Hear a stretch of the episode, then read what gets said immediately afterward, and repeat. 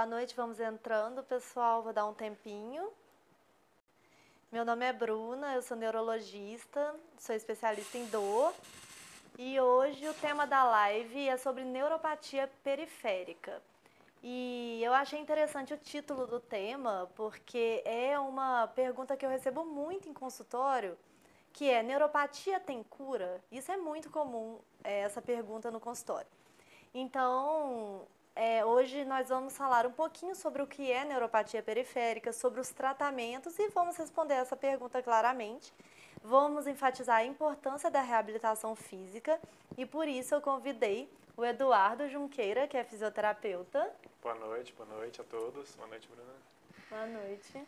É, sou fisioterapeuta, é, especialista em osteopatia, especialista em dor também e vim aqui hoje para a gente conversar um pouquinho sobre neuropatia. Isso. Então, para começar, gente, nós vamos falar um pouco o que, que é a neuropatia periférica. Neuropatia periférica é o dano, danos mesmo, no, nos nervos periféricos ou em um nervo periférico. Depende, eu vou falar um pouquinho um pouco, é, um pouco sobre essa nomenclatura também. Mas pensa que os nervos periféricos, eles fazem parte do sistema nervoso periférico, diferente do cérebro e da medula, que fazem parte do sistema nervoso central. Então, o que, que bem basicamente eles fazem? Eles mandam informação para o cérebro e para a medula. Então, eles são é, capazes de receber informações do meio externo e enviar informações para o cérebro e para a medula. Então, a neuropatia periférica é quando há um dano nesse nervo, nesses nervos. E quais são as causas? Por que, que uma pessoa pode desenvolver uma neuropatia? A principal causa disparado é a neuropatia diabética. Então, a diabetes é a principal causa mundial, sendo aqui no Brasil, no Japão, na Europa, em qualquer lugar, nós vamos ter a diabetes como principal causa da neuropatia. E, só para vocês terem uma ideia, é, quase metade dos pacientes diabéticos podem desenvolver neuropatia em algum momento da doença. Então, isso é bem comum. Mas existem outras causas também, como déficit de vitamina, vitamina B12, por exemplo. Então, uma pessoa que tem um déficit de vitamina B12 pode desenvolver uma neuropatia periférica. Algumas medicações, então, intoxicação por medicação, é, quimioterápicos, algumas medicações como antiarrítmicos, antibióticos podem ser causas. Vírus, o vírus HIV, por exemplo, o vírus da hepatite também.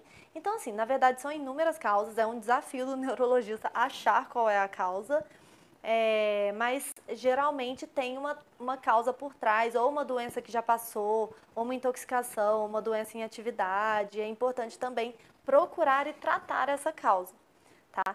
E quando nós recebemos um paciente com neuropatia, é, geralmente esses pacientes eles vêm com alguns sintomas que eu e o Eduardo vamos conversar um pouquinho com vocês. Na prática clínica eu vou até perguntar para ele, porque ele também tem muito, é, ele é bem habituado a ver esses pacientes com neuropatia. Eduardo, quais são os principais sintomas assim que você percebe no dia a dia que os pacientes relatam na neuropatia periférica? Geralmente eles relatam uma dor bem agulhada, uma sensação de formigamento, de dormência, e, por exemplo, eles geralmente descrevem como se fosse o trajeto do nervo mesmo. Ah, uma dor que sai do meu pescoço, passa aqui pelo braço e vem até minha mão. Então, como se fosse todo o trajeto do nervo que está comprometido na, nessa dor. É uma dor geralmente lacinante, que pode também estar tá associada a sensações de choque, diminuição de sensibilidade também, são um dos sintomas que podem apresentar. É... é bem assim, é bem comum também os sintomas é, de, de alteração motora mesmo, né?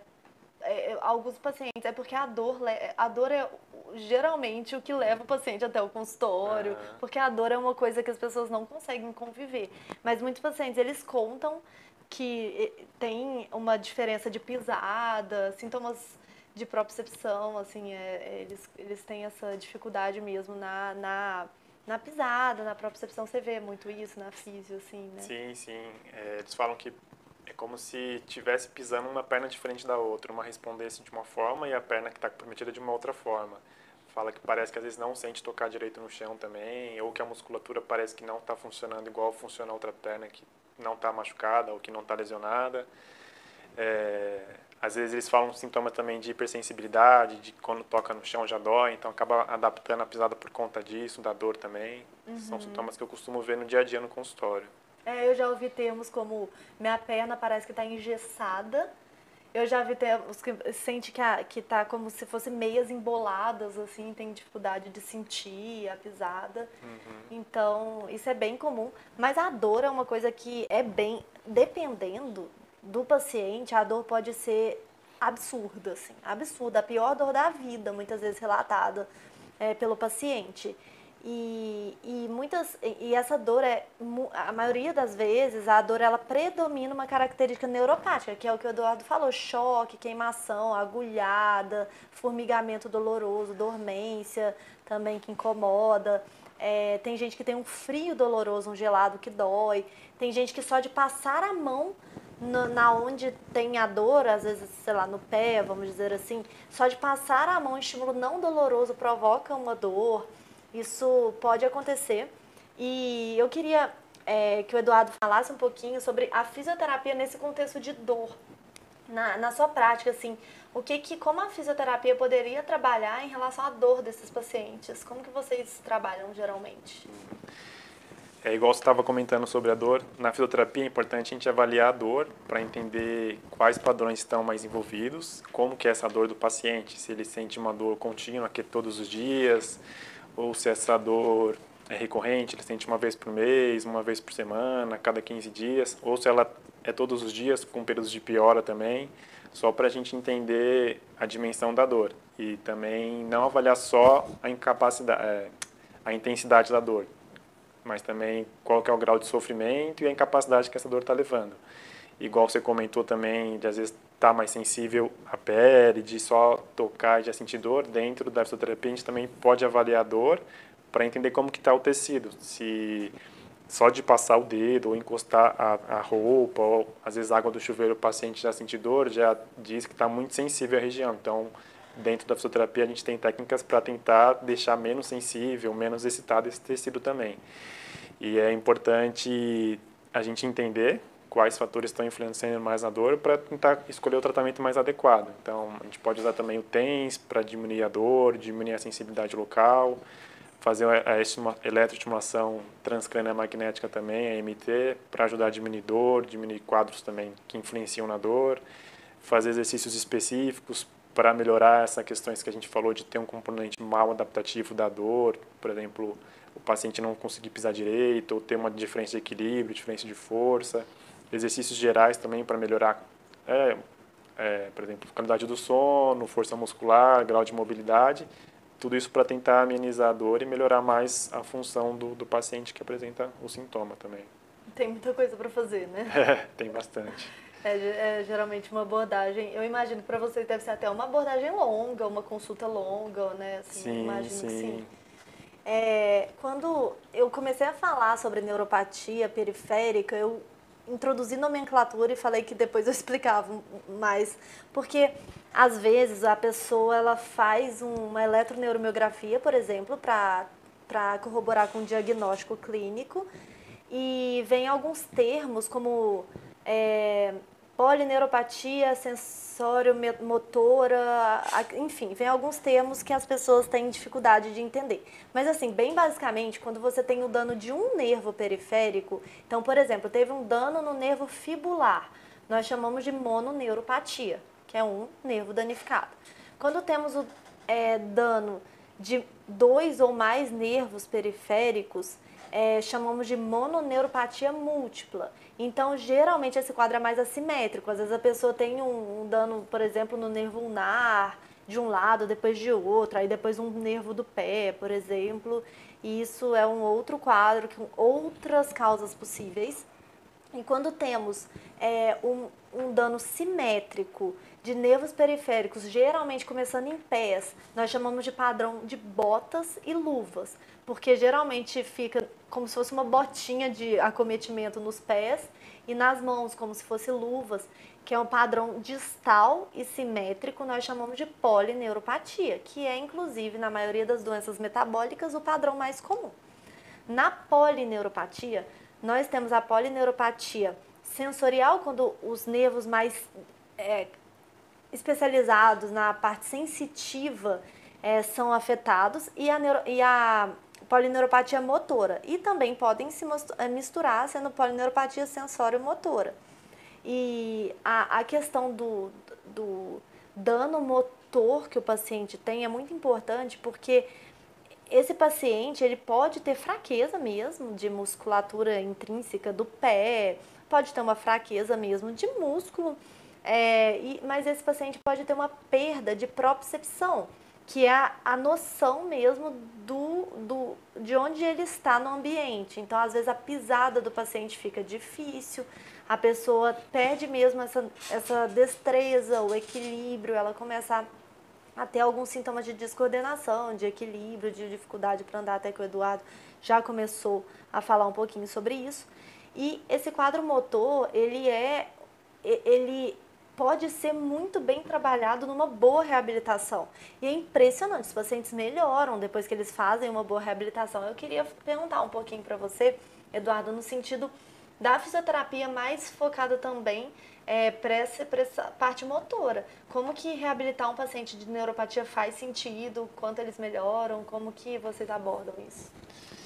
Igual você comentou, que às vezes eles podem ter uma perda de força muscular, uma perda de sensibilidade ou também gerar um, um componente mal adaptativo, que seria, por exemplo, ele mancar além do tempo que deveria por conta da dor e tudo mais. Então, a gente consegue, através da fisioterapia, avaliar quais componentes que estão influenciando ele manter esse, por exemplo, esse mancar ou esse pisar diferente, e aí trabalhar exercícios específicos, fazer treino de marcha, treino de, de equilíbrio para ele melhorar essa percepção dele no espaço, também melhorar a contração muscular, para que os músculos contraem mais sinergicamente juntos, para melhorar a função, melhorar a mobilidade. É, podemos utilizar também a eletroestimulação, que seria através do choquinho, a gente estimular a musculatura que está mais fraca para melhorar a função muscular dela, conseguir melhorar também a resistência, e tudo isso melhorar esse componente mal adaptativo que a gente fala, que seria pisar diferente, ou mancar, ou, ou alguma outra forma que o corpo meio que se adapta para fugir da dor ou tentar compensar um movimento que não consegue fazer por conta da dor. Então, são esses recursos que a gente consegue usar dentro da fisioterapia, dessa parte de controle motor, de estabilização também. É bem, bem legal o resultado. É, e assim, a parte, é, quando o paciente ele tem um, um, certo desequilíbrio, a pisada muda, ele começa a ter a dor miofacial junto, né? Uma dor muscular é como se fosse uma, é, é mais ou menos um mecanismo diferente da dor neuropática que é causada pelo, pelo problema nos nervinhos periféricos. Ele começa a ter outro problema, outra dor em cima, que é pela pisada errada mesmo, assim, pela pisada diferente, no caso. Então é, é muito importante essa parte até para dor também, né? Então trabalhar a parte motora muitas vezes ameniza a dor do paciente. Sim, ameniza a dor. E, igual você falou que também gera essa dor miofacial, meio que por compensação. E a gente também, quando melhora essa função motora, essa dor miofascial, às vezes mesmo não mexendo nela, acaba diminuindo por conta da sobrecarga que diminui na região também. Uhum. Mas também é importante a gente dar atenção para essa dor miofascial pela compensação. Então, fazer uma liberação miofascial ou um treino mais de alongamento, mobilidade para melhorar essa função dessa parte mais presa também, né?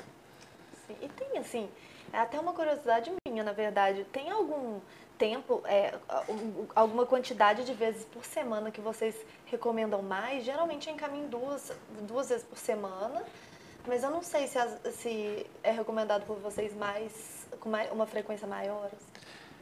Acho que duas semanas é o ideal, assim. Duas vezes du semana. Duas vezes na semana é, um, é, um, é o ideal. É o ideal, uma vez acaba sendo pouco, mas a gente sempre passa orientações para casa, porque uhum. quanto mais ele fizer em casa, o paciente, melhor a gente consegue evoluir.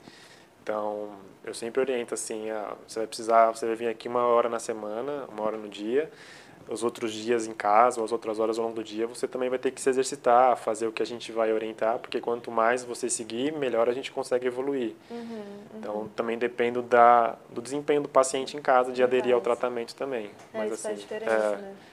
Mas acho que duas vezes por semana é, é dentro do mais ideal, duas a três vezes por semana, assim, dependendo do grau de dor ou de incapacidade que o paciente apresenta, sabe? Entendi. E uma coisa interessante também, na, principalmente nos quadros de polineuropatia, é que é, alguns algumas vezes, na verdade muitas vezes, e isso é bem negligenciado, inclusive por médicos, às vezes até neurologistas. Inclusive é uma coisa que a gente tem que treinar para lembrar, lembrar mesmo de, é, de, perguntar, de abordar com o paciente, porque algumas fibras autonômicas podem ser afetadas. O que, que é isso?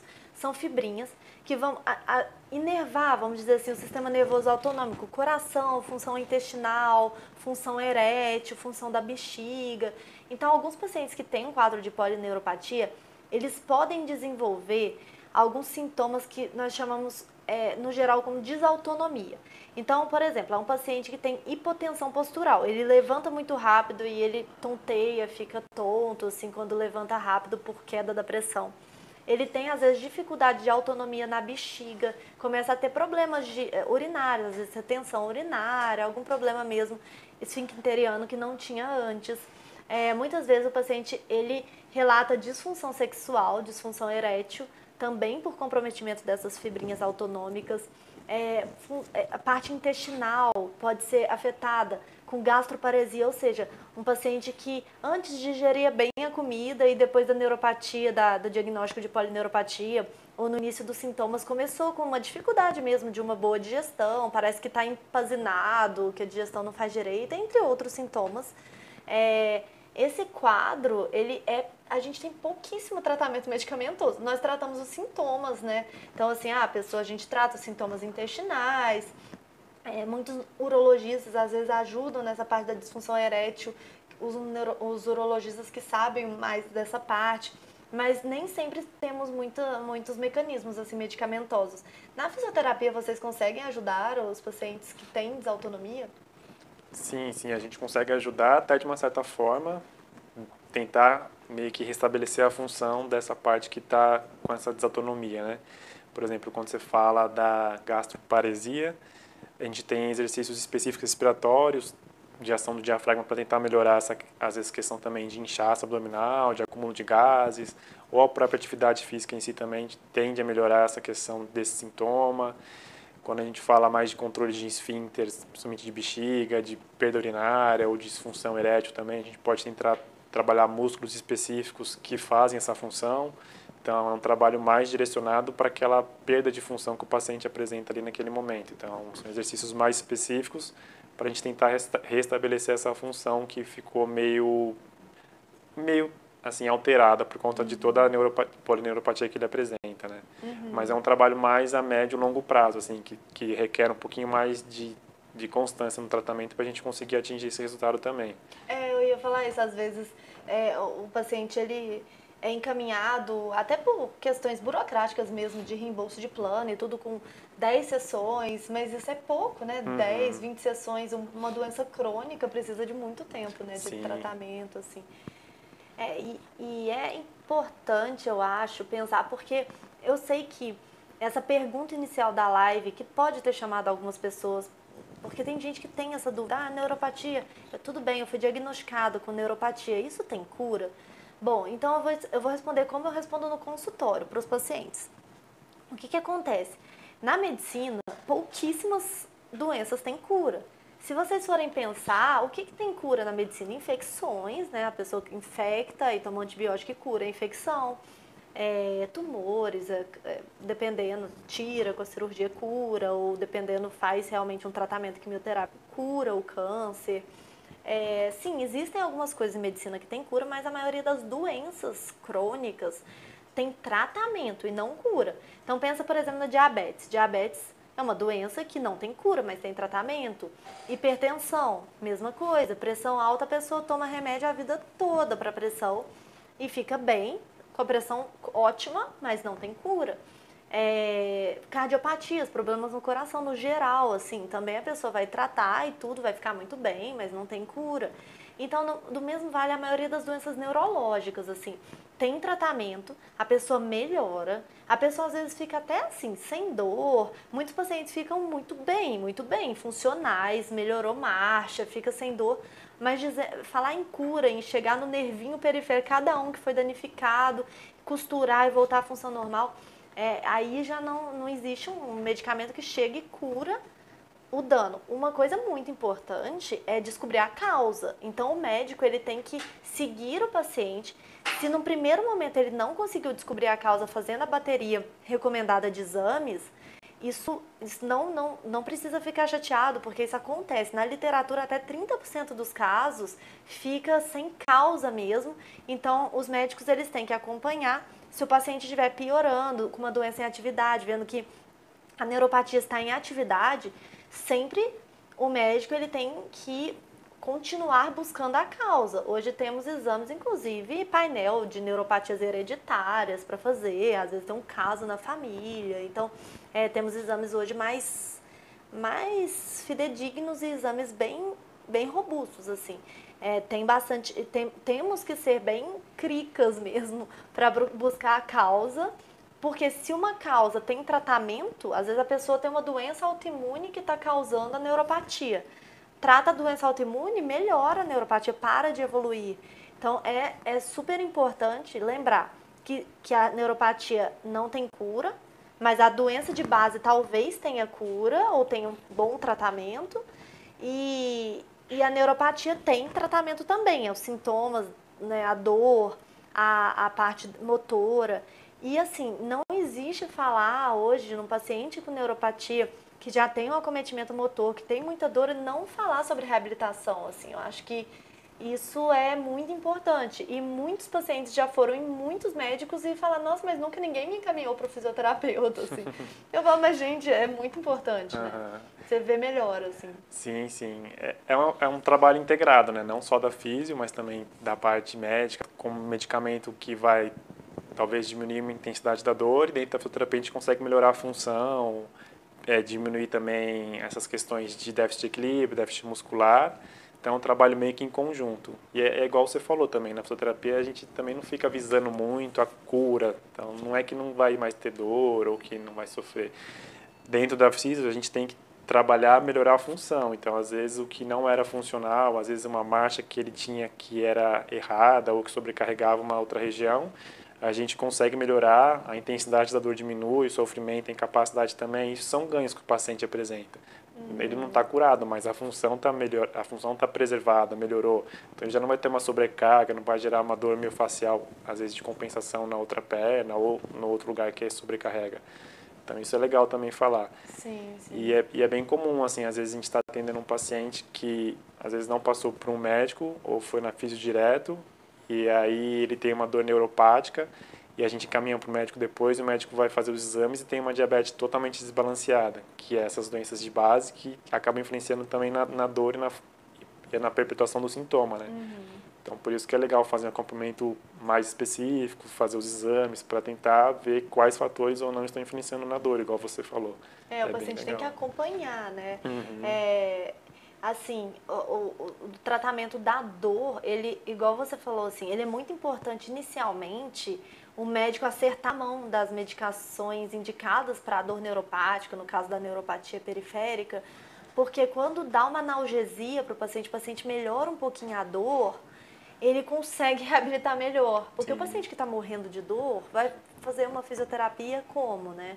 Então, assim, é importante assim, essa integração mesmo.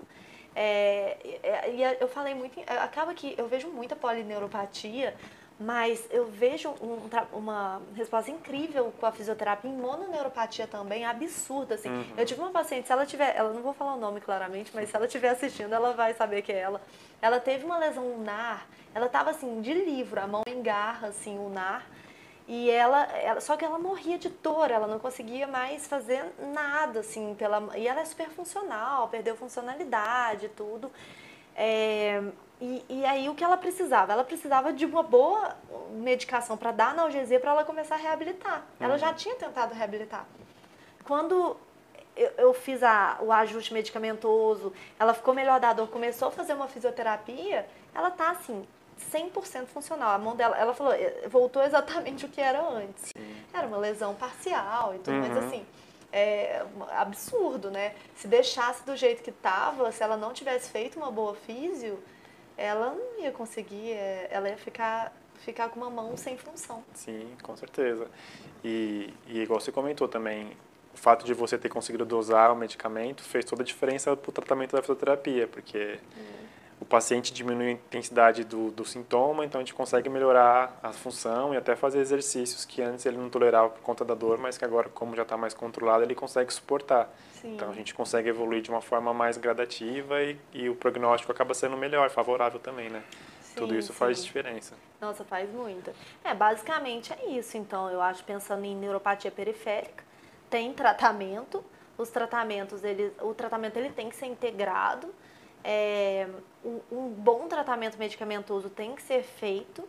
É, medicações que tratam, que modulam dor neuropática. Inclusive, a gente já falou de dor neuropática em uma outra live. Então, se que, a pessoa que tem neuropatia provavelmente tem dor neuropática, e se quiser ver essa live, eu acho que vai fazer sentido, porque a gente deu uma aprofundada em tratamento nessa live. Mas o tratamento de dor neuropática tem uma gama de coisas para fazer, assim, tem muito espaço, muitas, muitas medicações, muitas existe possibilidades de procedimento, como botox, existe medicações tópicas também, às vezes um senhorzinho que não pode tomar muita medicação, que já tem várias comorbidades, é, é MT é uma opção Sim. também, é, é estimulação magnética transcraniana. Então, é, é, importante saber, é cura, cura, não tem como a maioria das doenças da medicina, mas tratamento tem e a pessoa melhora muito. Então é isso, né? Acho que vale. Sim, sim, vale falar isso. Que a cura dificilmente tem, mas assim, o tratamento, a melhora da função, da qualidade de vida é possível através de um tratamento bem orientado e bem adequado para cada um, né? E assim, não vai ser de uma hora para outra que o paciente vai também melhorar 100%. Então, é igual a gente comentou ao longo da conversa também, o um investimento a médio e longo prazo e que também requer uma dedicação do paciente, de seguir as orientações, de tomar direitinho os medicamentos para a gente conseguir evoluir mais rápido possível também. Sim. Sempre pensando, às vezes, não só em melhorar a dor, mas também melhorar aspectos funcionais, como marcha ou a própria garra que você também comentou da paciente são aspectos que a gente melhorando já melhora a qualidade de vida e as funções do dia a dia também. Isso é legal Sim. fazer.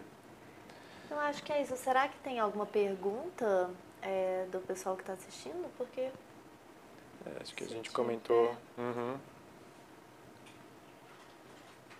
Tem alguma pergunta?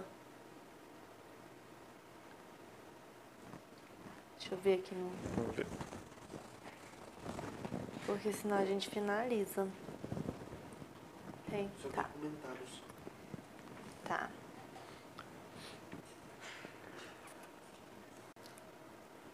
Bom, tem, tem um comentário, mas. Bom, é, é, lendo o comentário, vamos ver se a gente consegue falar alguma coisa. Eu não sinto minha cabeça, meus olhos. Antes disso, eu senti formigar minha perna direita. Depois disso, ela ficou toda dormente pouco tempo voltou e fiquei sem sensibilidade. É, isso é um quadro que tem que ser investigado, com certeza. É, são sintomas migratórios que não são muito comuns, mas ao mesmo tempo é importante uma investigação, é, é importante é, ver se consegue mapear algum. Porque é, é importante a gente mapear para ver se tem diagnóstico topográfico, ou seja, existe um diagnóstico que bate com a topografia de um nervo.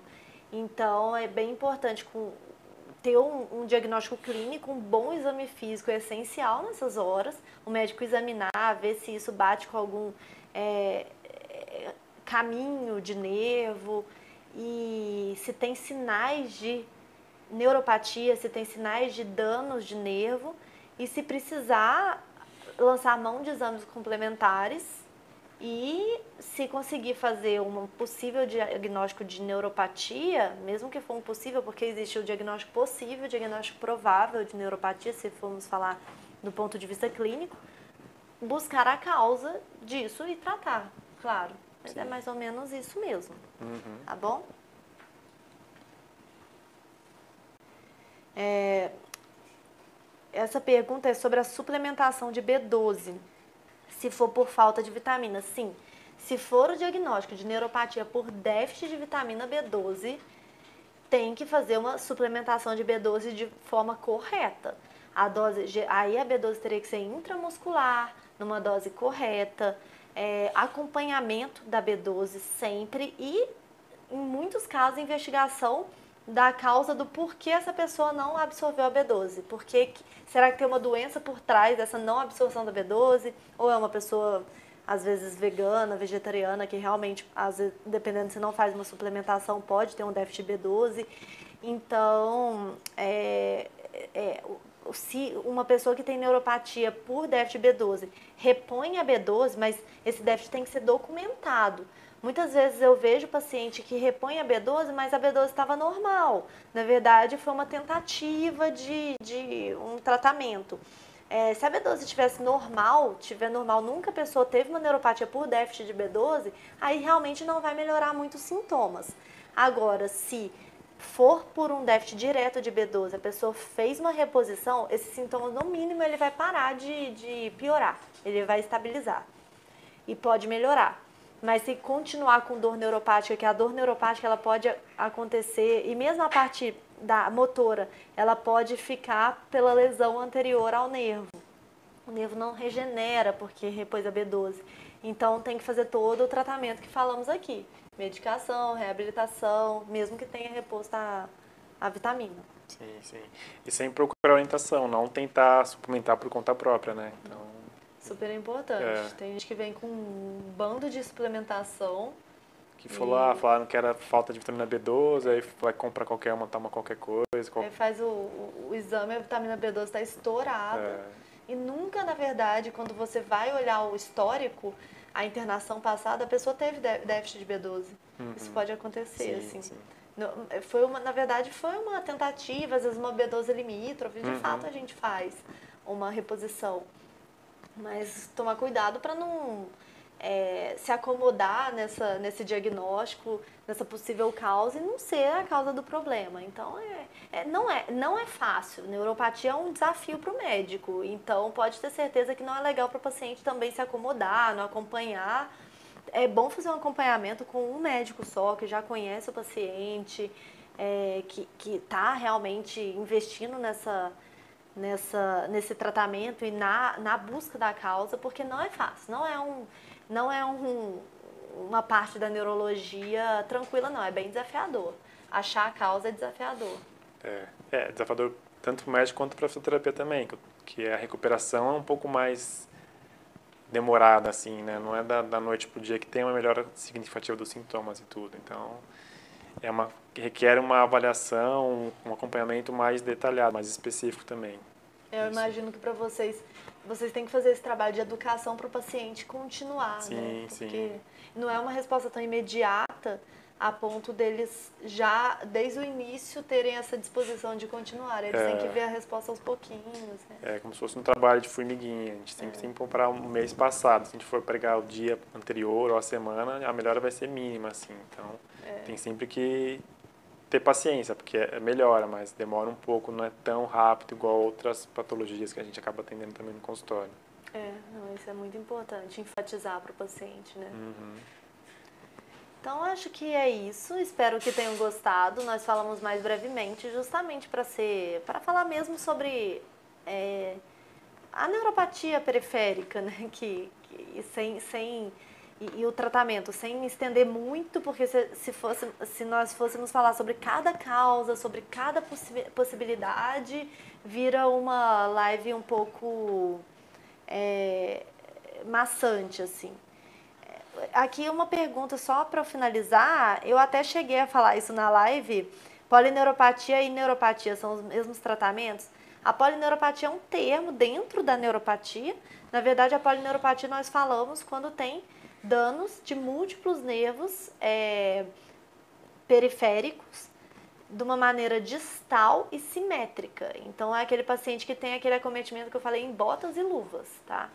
É, então, sim, o tratamento de uma polineuropatia é, é o tratamento, é o mesmo tratamento no geral, é claro que se for uma mononeuropatia, nós vamos, principalmente a parte de reabilitação física vai ser um pouco diferente, quando o acometimento é de um nervo só, mas a, a vamos dizer, a ideia é a mesma, assim. É, a ideia de avaliar o tratamento, sim, acaba sendo bem parecida. O que muda é que, às vezes, o que, é um exercício mais específico para um trabalhar um nervo que que às vezes na mona é mais uma parte neural que está cometida, não um comprometimento de conjuntos neurais, mas a base do tratamento acaba sendo bem parecida assim. O que muda às vezes é a especificidade de um e o outro, ou da incapacidade que apresenta. Né? Uhum, uhum. É porque muitas pessoas usam o termo neuropatia para todos os mononeuropatia, polineuropatia, uhum. mononeuropatia múltipla, as pessoas falam neuropatia, mas não está errado uhum, também, sim. né?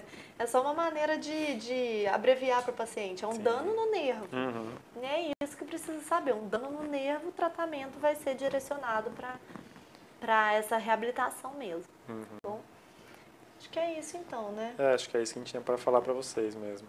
Então, boa noite, espero que tenham gostado.